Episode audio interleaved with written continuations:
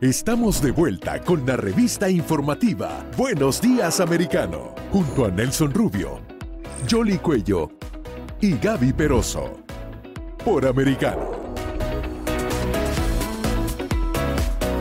Amigos, y estamos de vuelta en esta cobertura especial a través de Americano Media de todo lo que ha acontecido en las últimas horas, el allanamiento por parte de oficiales del FBI de la casa del expresidente Donald Trump. Tenemos a nuestra colega Gaby Peroso en Maralago, concretamente en vivo, en una cobertura especial. Invitados igualmente muy especiales, analistas, personalidades reconocidas en Estados Unidos ah, para tratar el tema. Y ya tenemos en línea telefónica al coronel Octavio Pérez, coronel retirado de la Fuerza Armada de Estados Unidos, ex oficial de inteligencia y experimentado analista en el ámbito militar. Octavio, buenos días. Eh, Jolly Cuello, Nelson Rubio, a esta hora conversando con usted a través eh, de Americano Media.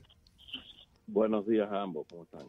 Bien, Octavio, queríamos su reacción de lo que ha estado sucediendo en relación a ese allanamiento que han hecho en el FBI, eh, en la residencia del expresidente Donald Trump, ah, según dicen, para servir una orden eh, y se llevaron una serie de cajas y documentos. Lo que no sabemos es en el marco de qué investigación. Hasta ahora lo único que eh, se ha mencionado es por parte del hijo del expresidente, que tiene que ver con el Archivo Nacional, que parece que estaba, pero lo, lo único de todo es que había un proceso de negociación con los abogados, porque hay que recordar que el expresidente presidente salió de la Casa Blanca ya va a ser casi dos años, es decir, que, esto no comenzó desde ayer, ¿no? Pero ¿cuál es su reacción?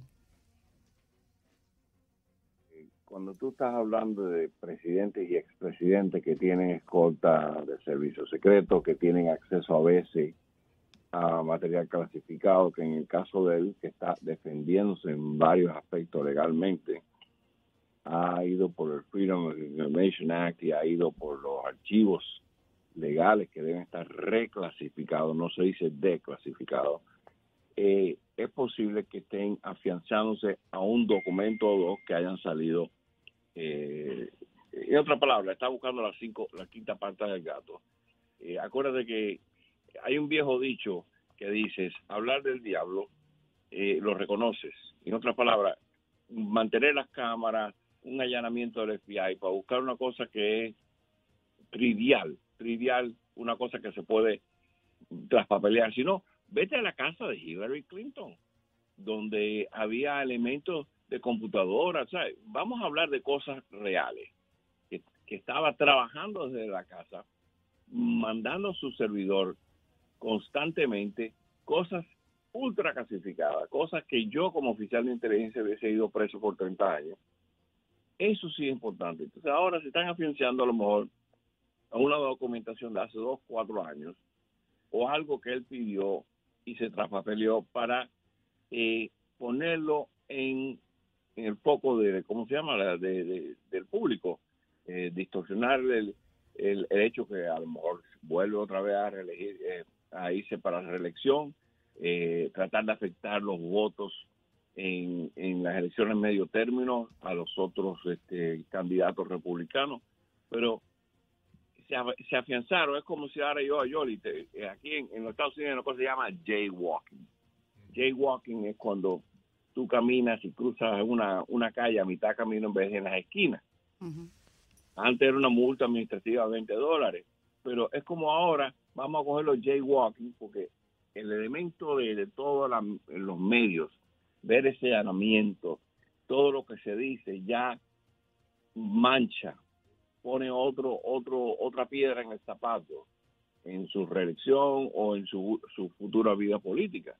Y, y este es el problema, que vas a ver más incidentes como este, donde se afianzan a una cosa que a lo mejor es trivial, que se pudo haber, no fue intencional, pero como hay evidencia que se pudo haber traspapelado, hicimos una, y esto, déjame decirte, en los tiempos que yo estuve en la inteligencia, nunca dudé del FBI pero desde, desde, desde los tiempos de, de, Hillary Clinton para acá, eh, yo le he perdido mucho respeto a la agencia en cuanto al sistema, a, las cuestiones de allanamientos, y, o sea, están usándolo como un arma política, eh, eh, hacer estos allanamientos. Es verdad, tienen una base legal, es verdad, como te estoy diciendo, pero es como vamos a ir a coger a Yoli porque tiró un papel de la ventana de su carro y vamos a dar una multa de 25 dólares. Y Yoli, tú eres una mal comportada porque tú haces jaywalking y tú tiras papel en la calle.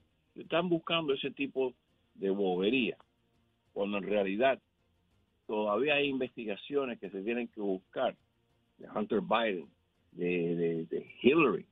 Señores, si ustedes supieran la inmensidad, cuando yo vi lo que estaba haciendo Hillary, la gente alrededor de Hillary, porque ella le gustaba trabajar con su propio eh, teléfono, donde ella venía y, le mandaban una foto clasificada de la Agencia de Defensa e Inteligencia, DIA o de CIA, y le quitaban el cropping, todo lo que es clasificado, para que ella viera la foto de lo que estaba pasando en Corea del Norte, en algún lugar.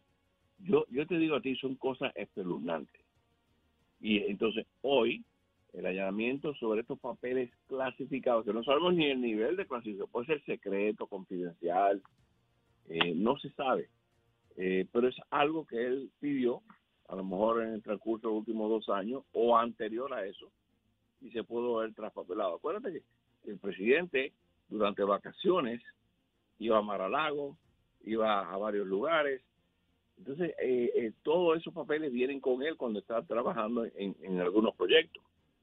Así que hay una base legal para el allanamiento, pero no es, no es el foco, la intención de lo que están haciendo. Lo que están haciendo es tratando de ponerlo en el umbral público y decirle, míralo. Claro, lo que, lo que está tratando de decir es que se siguieron todas las reglas para, para ejecutar la orden de registro. Es decir, el FBI fue donde un juez, eh, vamos a ver qué fue lo que le mostraron a, a ese magistrado para que él autorice la, la orden de registro, que eso es el, el, procedimiento estándar y vamos a conversar con un abogado más adelante, como para poner en contexto todo es que es el procedimiento legal claro, cuando estamos hablando de un expresidente de los Estados Unidos, es que parece que eh, eh, el rótulo a él no se lo respetan como lo hacen con otros eh, mandatarios, ¿no? Pero que hay una politización clara en la actuación. Octavio decía algo que para mí es grave. Imagínate, Octavio, que es una persona que tiene conocimiento de cómo funciona el sistema de inteligencia o las agencias de inteligencia de Estados Unidos. Es decir, él no confío, o sea, o, desconfío del procedimiento, de cómo están actuando realmente. Yo creo que es alarmante para cualquiera, Octavio. Bueno, mira, como te digo, eh, yo, mire, yo respeto la CIA, respeto el funcionamiento de la CIA. Hay personal en la CIA, porque acuérdate que hay personal electo que entra y sale, pero no se le puede acusar a todos los profesionales que trabajan en una agencia. Pero cuando tú tienes la cúpula de la agencia minada por personas de un partido eh, que llevan años haciendo eso, entonces ya hay una agenda. Y eso lo vimos en el FBI. Y eso da pena. Eh, da pena porque eh, la seguridad nacional interna dependemos del FBI. Bueno, pero muchos de estos, de estos funcionarios de la CIA eh, también firmaron un documento que salió publicado antes de las elecciones diciendo que la computadora de Hunter Biden era desinformación rusa, ¿no? Bueno, volvemos, no todo el mundo está, como te digo, hay político, político ¿cómo se llama? Personas que están en personal político como el director de la CIA, eh, pero el que está en un departamento trabajando 15, 20 años es muy fiel a su trabajo. Ahora, la interpretación que hagan los, los líderes arriba es otra cosa. Pero en este caso, como te estoy diciendo, vamos a hablar de sustancia, vamos a hablar ojalá que, hablen de qué, documento fue lo que estaba hablando. No, seguramente que, se sabrá, pero también los expertos decían, si la orden se ejecuta y no encuentran nada, no, no pasa nada, pero si encuentran algo, entonces ya récord público y si tienen que, mostrar eh, todo lo que está... El, simple hecho, mira el alboroto que ha causado en, en los medios Claro, pero es que, es que precisamente por eso, porque estamos hablando de un expresidente. Sí, pero la intención es tratar, vamos a estar claro que el propio procedimiento de crear una comisión como la del 6 de enero en el Congreso de los Estados Unidos, donde se está intentando de juzgar al presidente Donald Trump sin poder legal ninguno para poder hacer este tipo de cosas, o sea, porque ya ellos no, no a estas alturas no hay ningún poder legal que lo pueda acusar de, como han dicho ellos, criminal, asesino. es que esa porción ya se hizo, que fue el enjuiciamiento claro, pero, pero entonces estamos, ¿de qué estamos hablando? Y esto eh, responde a eso también, porque según el Departamento de Justicia estarían investigando qué pasó eh, durante el 6 de enero y que esto sería por los documentos, pero, pero, llegar a la casa del presidente, meterse en la caja fuerte de la casa del presidente. O sea, yo creo que ya es, como, ¿qué paralelo? Porque me viene a la mente ahora, puede establecerse entre el Watergate y este caso, es porque parece una cosa de locos, pero Es al inverso, obviamente. Bueno, que en aquella era por orden del presidente y aquí es por orden de otra institución que... Pero, pero tampoco me creo el cuento que no sea orden del presidente, ¿entiendes? O sea, es... yo creo que la diferencia aquí es que están utilizando, entre comillas, eh, Octavio, esos mecanismos legales disponibles eh, para, para ejecutar. Exactamente. Eh, esto, señores, es un teatro, acuérdense, hay que tener time on target, que eso es lo que se dice. Tú lo que tienes que ver el tiempo que se le dedica a él para distraerlo de su objetivo final.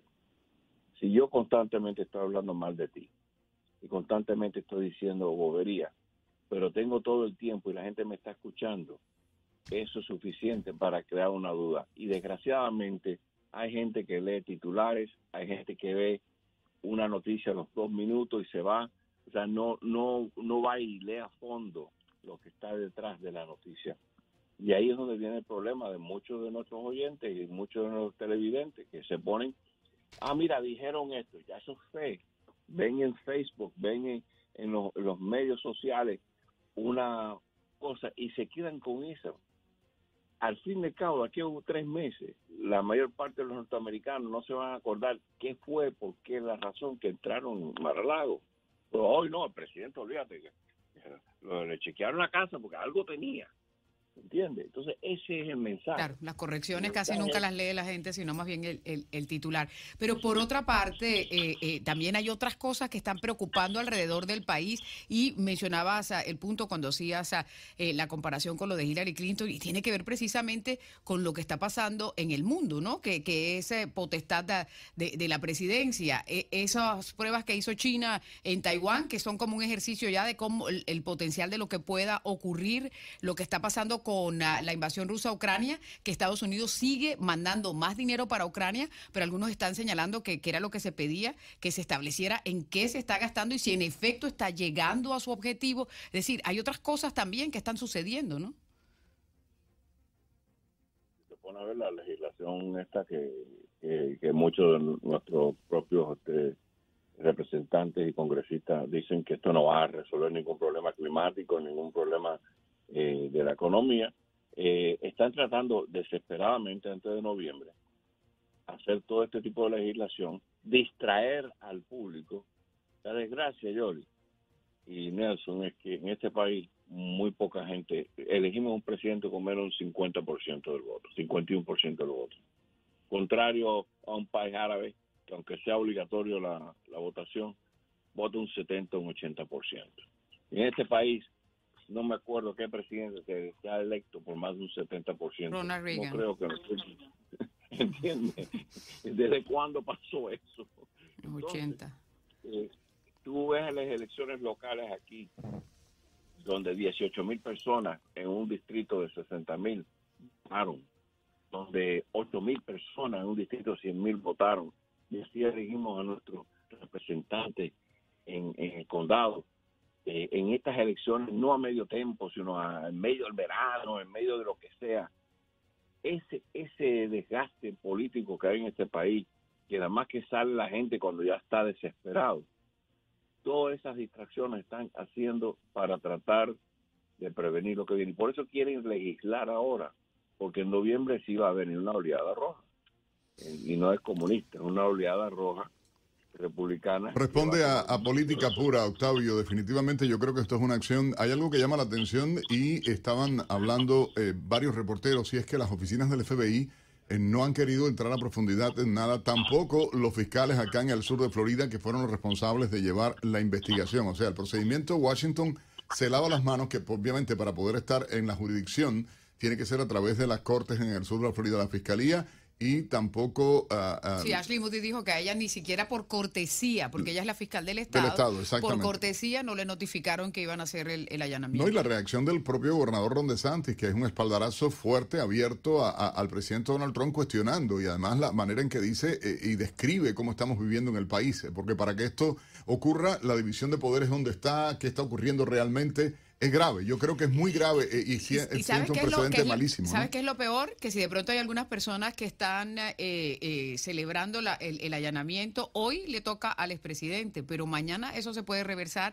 que esa es, esa es una parte clave para poder uno seguir viviendo en una sociedad civilizada. Hay que respetar y no politizar los organismos que pueden ayudar a que cuando se produce una situación se investiga y se lleva al final. Pero es que es grave, son organismos, instituciones de inteligencia, son los organismos encargados de la seguridad de todos nosotros los bueno, americanos. El FBI es la Policía Federal. Correcto, pero, pero, pero en el caso del FBI concreto, pero detrás de todo esto, y el CIA, como mencionaba Octavio, ha habido cosas que realmente, y, yo digo, el jefe, voy a, voy a ser bruto ahora, Octavio, ¿quién es el jefe del Consejo de Seguridad Nacional de Estados Unidos?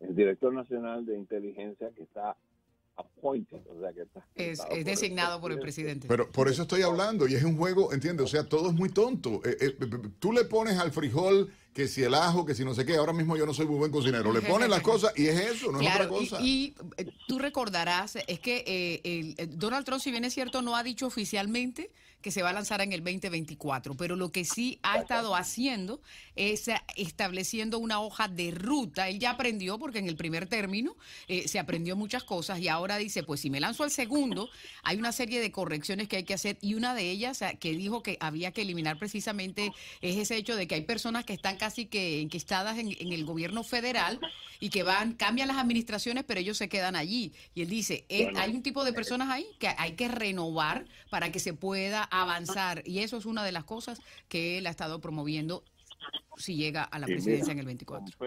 Pompeo, trató de limpiar el Departamento de Estado, como tú llamas, burócratas políticos que transcenden los partidos. Son como el bambú que se, se doblan y nunca se rompen y están ahí y sobreviven eh, una presidencia de izquierda, de derecha, de demócrata, republicano. Y esos individuos es lo que llamábamos nosotros. Cuando yo estaba en la Agencia de Defensa e Inteligencia, llamábamos driftwood, la madera que viene de la resaca de la playa que lleva uh, mojada, que ha estado en el mar y regresa. La madera flotante. Flotante, que vienen, vienen y en los últimos, imagínate, 30 años, un individuo, yo lo veía, trabajaba el buró de China y llegaba allí y se sentaba a tomar café dos horas antes de empezar.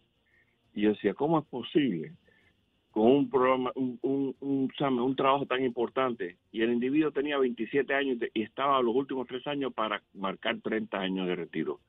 No hacía nada fuera de lo, o sea, lo, único que se le requería, cuando había gente alrededor de él que estaba reventándose de tanto trabajo que tenía. Estamos hablando de explotación satelital de bases importantes en la China.